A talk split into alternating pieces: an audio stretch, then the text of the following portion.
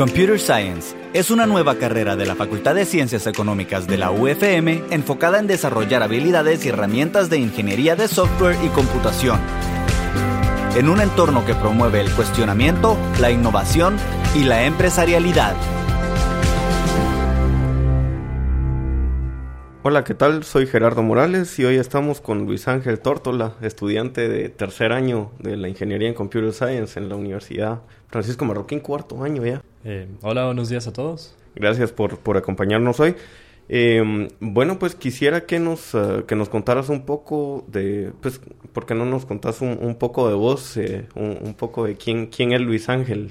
Eh, sí, claro, tengo 21 años actualmente, Estoy en cuarto año, último semestre ya de la carrera de Computer Science en la Universidad Francisco Marroquín. Eh, actualmente estoy haciendo prácticas también como parte de, del último semestre y también estoy siendo auxiliar de una clase que estamos dando de blockchain. Entonces, eso es a grandes rasgos eh, lo que estoy haciendo ahorita. Ok, excelente. Y Luis Ángel, tú fuiste de los, de los primeros uh, realmente de, de la de la carrera, eh, que es, una carrera que tiene eh, cinco años de haber comenzado apenas.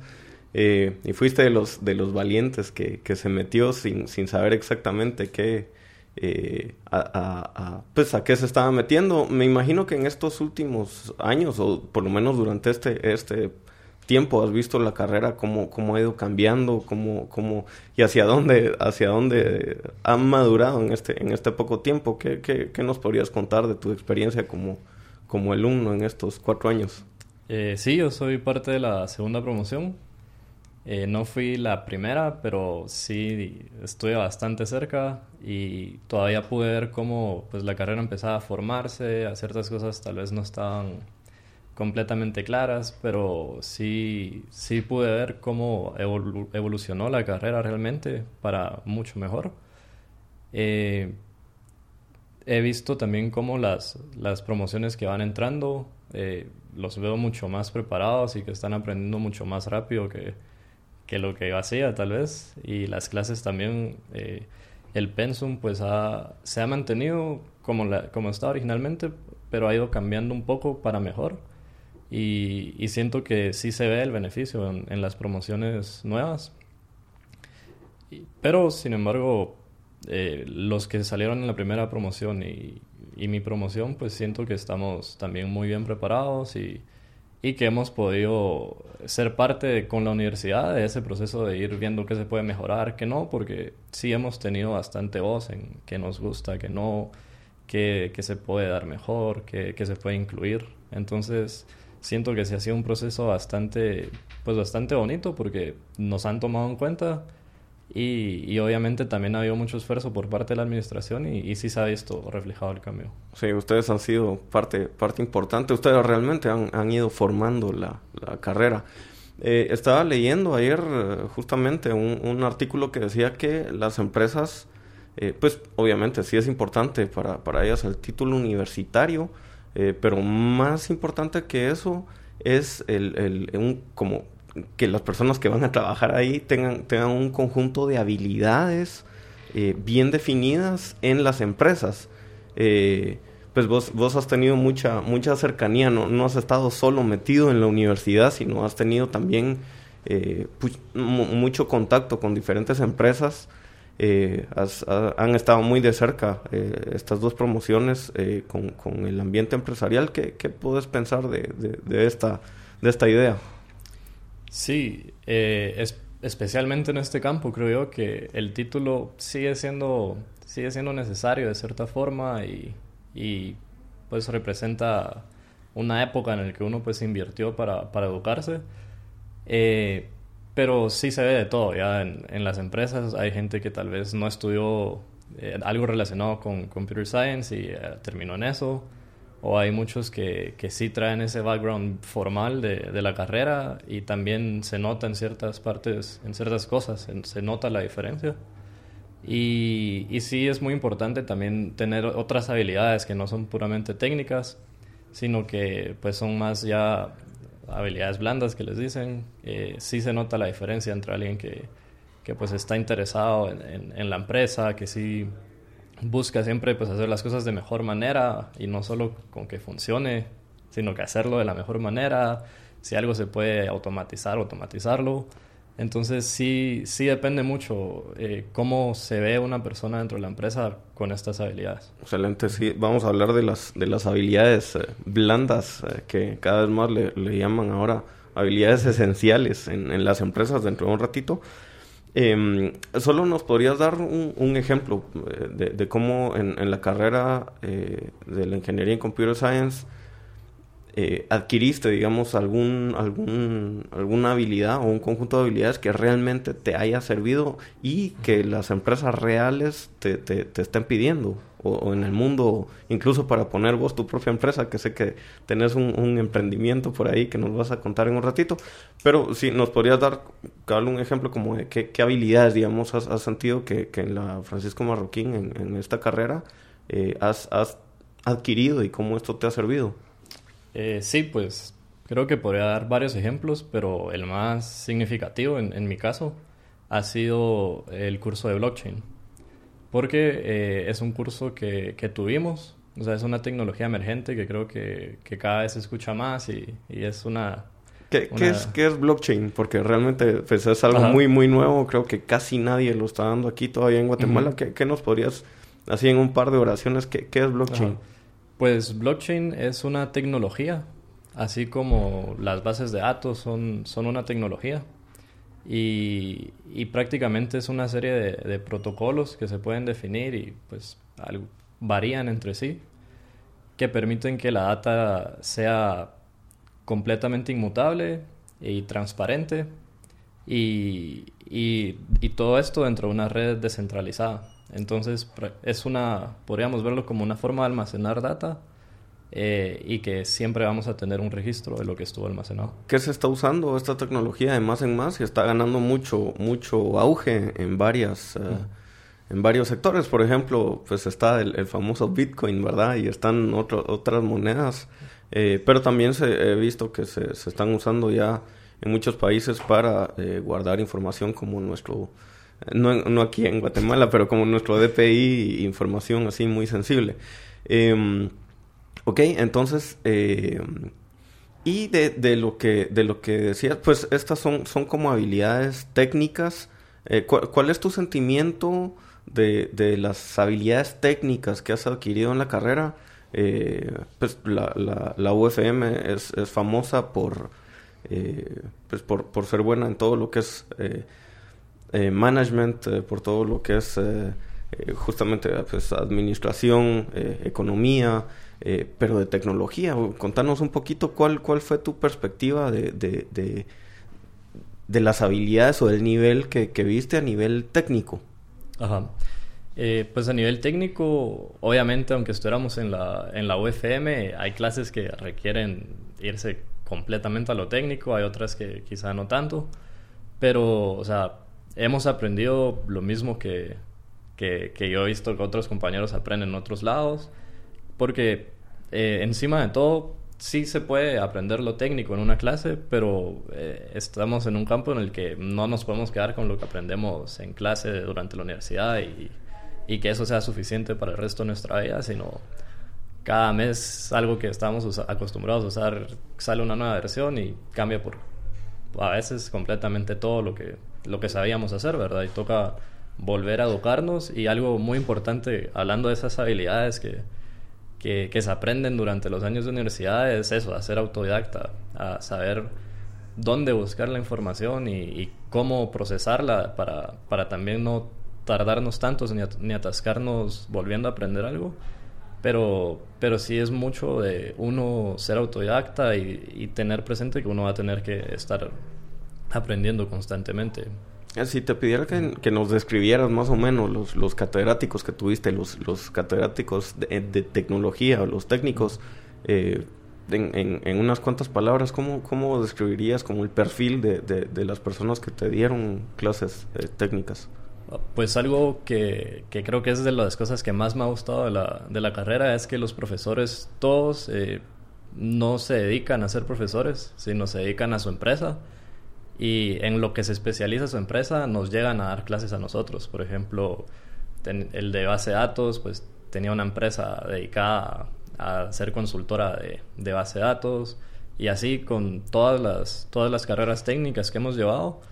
Entonces, pues uno mm, eh, de cierta forma envía una señal de que no lo están haciendo por, por el dinero, porque ellos pues ya tienen su empresa, ¿verdad? No son profesores solo por, por tener un pago ya, sino están llegando a hablarnos de algo que hablan en el trabajo porque realmente les gusta, pues y, y son apasionados a eso y aunque miren eso en el trabajo y hayan trabajado en eso 10, 20 años, les gusta seguir llegando a hablarnos a nosotros de eso, aunque nosotros aún no sepamos nada, ¿verdad?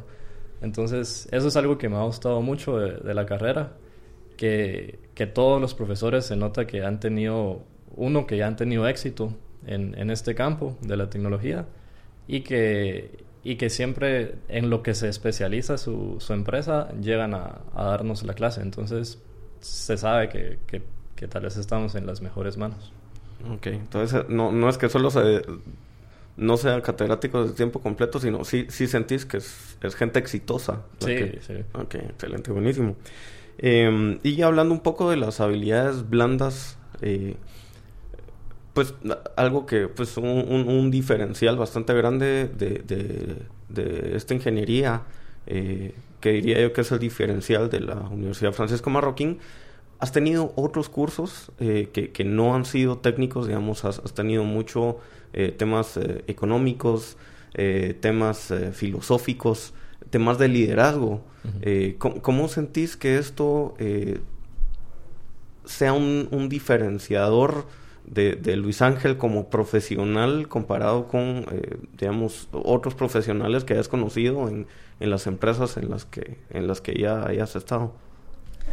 sí, creo que todas las clases de administración, que, que, son algunas que llevamos, y las de economía, que sí es una carga ya más pesada a través de todos los años, eh, sí hace mucho la diferencia, porque uno pues se abre la mente con estas ideas, uno entiende mucho más la realidad, no solo de sí, yo voy a estar trabajando en nuestra empresa, sino uno comienza a entender cómo funciona la empresa en sí, ¿verdad? Aunque quizá no es mía, yo solo estoy ahí trabajando, pero ya uno comienza a preocuparse por ciertas cosas de, del negocio y o uno incluso empieza a indagar más en qué se puede hacer, que tal vez hay una oportunidad, algo nuevo.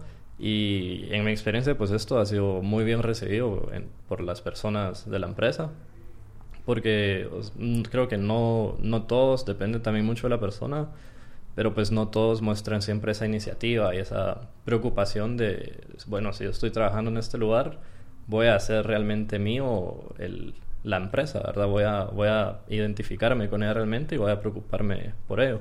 Y sí, las clases de economía creo que ayudan mucho en, esa parte. Ok, excelente. Y eh, contanos, Luis Ángel, un poquito la, la experiencia que, que, tuviste en uh, el primer hackathon de blockchain que, que, que pasó en Centroamérica, esto fue el año pasado, ¿verdad? Eh, contanos un poquito la, experiencia y el, resultado de, este hackathon, en el cual participaron varios grupos de varias universidades, incluso había un, grupo, un par de grupos que venían de diferentes empresas. Eh, contanos un, poquito de esto. Eh, sí, como mencionaba, esta clase de blockchain fue la que más puertas me, ha abierto hasta el momento. la tuvimos el año pasado a partir de, junio. Y luego en septiembre se organizó una, un grupo de personas fuera de la universidad, organizaron este hackathon, que era el primero de su tipo en Centroamérica. Y con mis amigos que recibíamos la clase, pues hicimos un grupo y nos inscribimos. El hackathon fue de, dos días completos. Y pues el... Fue, fue cansado. Sí, sí, muy, muy cansado y, y al final, pues fuimos los ganadores de, del hackathon. Y pues fue una experiencia muy buena, la verdad. Eh, ¿Todos tus compañeros eran de la, de la UFM también? Sí, éramos cinco personas y todos éramos de Computer Science de la UFM de distintos años, eso sí. Ah, ok. Ajá. Y sí fue, la verdad, muy, muy interesante. O sea, la emoción y, y ese trabajo en equipo que teníamos. Y a fin de cuentas también nos, yo personalmente eh, comprobé la, como que el nivel que teníamos en esa hackathon, porque eh, unas horas antes de la última entrega nosotros estábamos preocupados porque se nos había roto el, el pipeline de entrega continua, que pues es un tema ya de, de cómo sacar las cosas a producción de forma rápida. Se nos había roto ahí ese, ese flujo y no estábamos pasándolo, no estábamos saliendo a producción como queríamos. Y nosotros nos estábamos estresando por eso, porque lo que creíamos que era pues, fundamental. Y ya teníamos una interfaz gráfica, ya teníamos testing, ya teníamos el, el, el, backend, que era lo que realmente calificaban en la hackathon. Y cuando fuimos a presentar con los demás equipos, eh, los demás solo tenían el backend, ¿verdad? O sea, desde el momento que nosotros teníamos una interfaz gráfica, ya teníamos más. Y luego teníamos testing unitario y ya teníamos eh, una entrega automatizada, que era lo que nosotros nos estresaba no tener y ahí nos dimos cuenta que nosotros estábamos fijando nuestra barra mucho más alto que los demás, ¿verdad?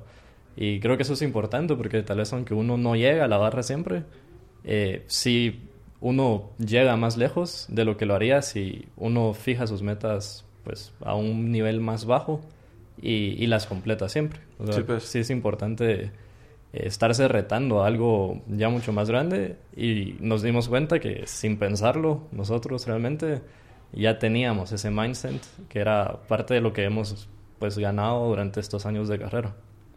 Excelente. Mm, comentaste que había, pues que esta clase de blockchain te había abierto muchas puertas, pues me imagino que ser los, el primer lugar en este primer hackathon centroamericano eh, fue, fue una de las cosas que pasó, pero ¿qué, ¿qué, otras puertas te ha abierto? Contanos un poquito. Sí, eh, pues esto fue en septiembre. De ahí, eh, cerca de octubre, también fui a, a, una empresa justamente del profesor que me estaba dando la clase. ¿Te robó? Sí, sí, nos, nos ofreció y pues fui a hacer una pasantía con él. Estuve unos meses ahí trabajando en unos proyectos que, que esa empresa tenía siempre relacionado con, con blockchain. Entonces, por eso, pues, él estaba interesado en, llevarnos, porque es muy poca la gente que, que toca esos temas actualmente.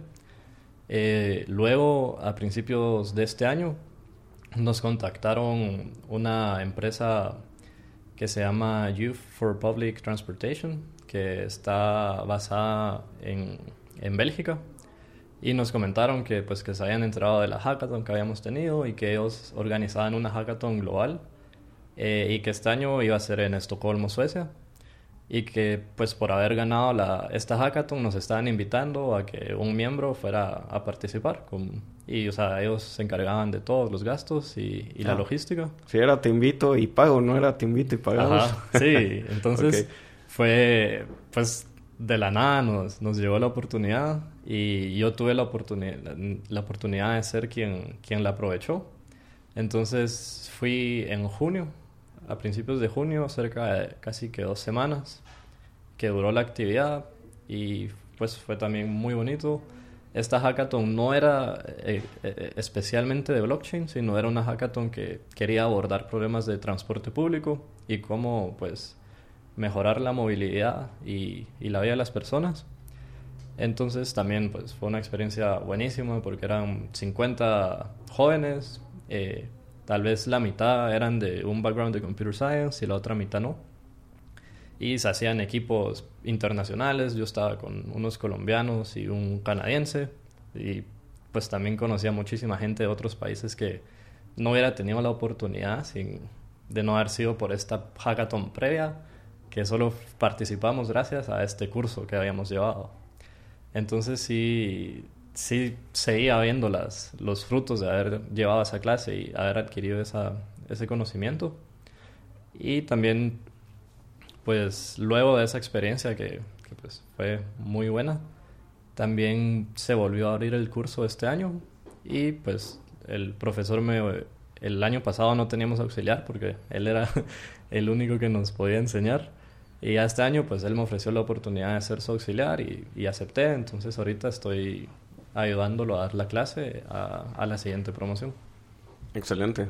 Entonces, eh, ahora sos vos el que se va a robar algún alumno. Sí, ojalá. Contanos un poquito del, del, emprendimiento que estás teniendo, de, de un, el proyecto que estás haciendo justamente con, con blockchain. Eh, sí, el emprendimiento que estoy realizando pues no es, no es específicamente con blockchain, pero lo estoy haciendo junto a mi novia.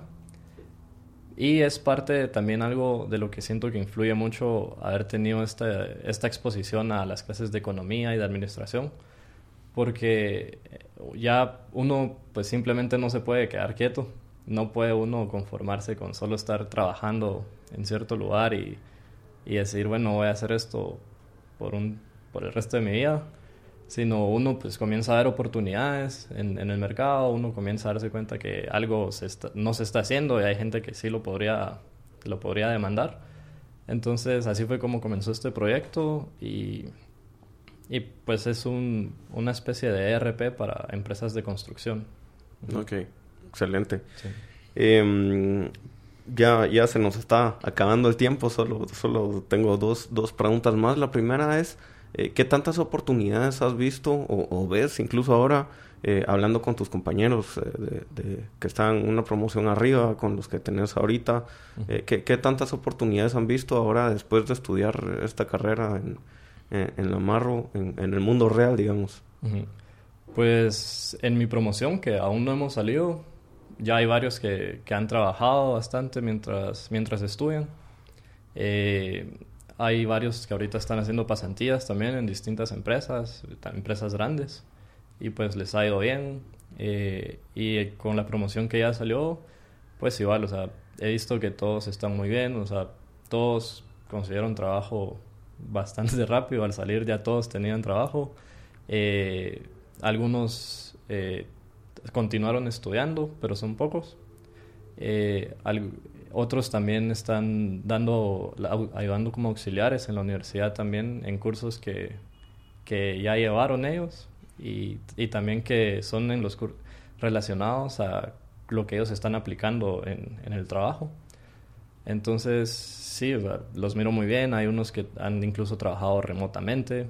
Entonces, creo que sí están bastante, han salido bastante preparados y pues los veo felices con el resultado. Muchas gracias Luis Ángel. Y, por último, eh, ¿qué, ¿qué, sugerencia o qué recomendación le podrías dar a los jóvenes de, de cuarto y quinto bachillerato en, diferentes colegios aquí en, en Guatemala?